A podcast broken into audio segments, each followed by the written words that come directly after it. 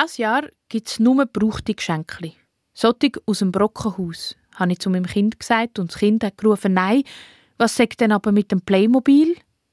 Plastik, sag ich, ist Playmobil. Nichts anderes als ein Haufen kleine und grosse Plastikklumpen. Es will aber der Bauernhof und der Reiterhof und oder das Wohnmobil. So viel Plastik, habe ich gesagt. Ja und? hat das Kind gerufen.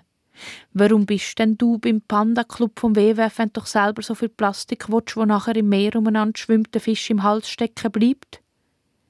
Mindestens ein Jahr lang hat es mich angeschaut und dann hat es gerufen, sein Plastik schwimme überhaupt nie umeinander und überhaupt hat die Fisch im Fall keinen Hals. Sein Playmobil säge im Zimmer und es spiele damit, und zwar mindestens eine Stunde am Tag, im Gegensatz zu mir und meinen Kleidern, von denen etwa die Hälfte nur im Schrank hängen tögen.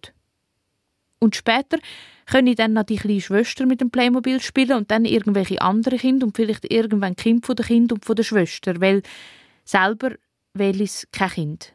Das verträge ich den Planet ja nicht mehr. Eben, habe ich gesagt. Wie eben? Hat es gerufen.